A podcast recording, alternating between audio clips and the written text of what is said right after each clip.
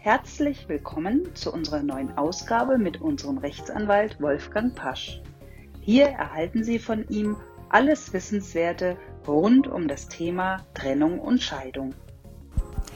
Heute stelle ich Ihnen die provokante oder vielleicht etwas überspitzt formulierte Frage, darf ich Versöhnungsex haben?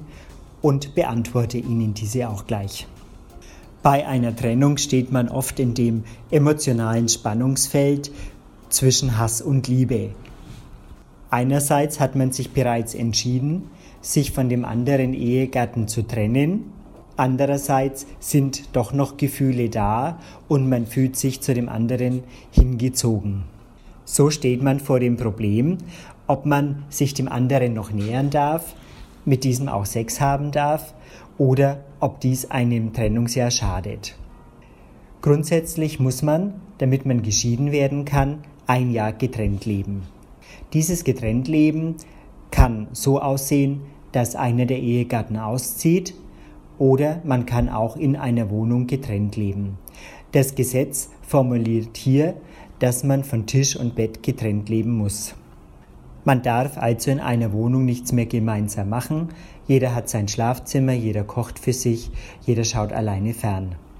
Das Trennungsjahr soll auch dazu dienen, dass man sich über seine Gefühle nochmal klar wird und auch aufgrund der Trennung sehen kann und fühlen kann, ob man für den anderen Ehegatten noch etwas empfindet, ob die Trennung und die anschließende Scheidung der richtige Weg sind oder die richtige Entscheidung. Man kommt dann eventuell zu dem Wunsch, es doch noch einmal mit dem anderen zu versuchen und mit diesem nochmal eine gewisse Zeit gemeinsam zu verbringen. Hier stellt sich dann die Frage und die Befürchtung ein, ob man durch so eine Versöhnung das Trennungsjahr im Grunde zerstört und sollte die Versöhnung scheitern, das Trennungsjahr nochmal ganz von vorne beginnen muss, sodass vielleicht wertvolle Zeit verloren gehen würde. Diese Frage ist in der Rechtsprechung klar beantwortet. Man darf sich bis zu drei Monaten versöhnen, ohne dass hierdurch das Trennungsjahr kaputt gemacht wird.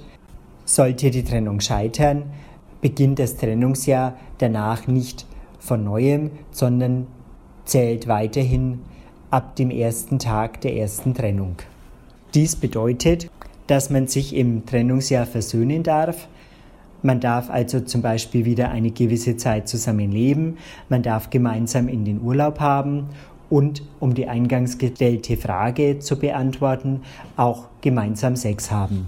Manchmal ist so ein Versöhnungsversuch unbedingt notwendig, um sich Klarheit verschaffen zu können, welcher Weg und welche Entscheidung richtig ist.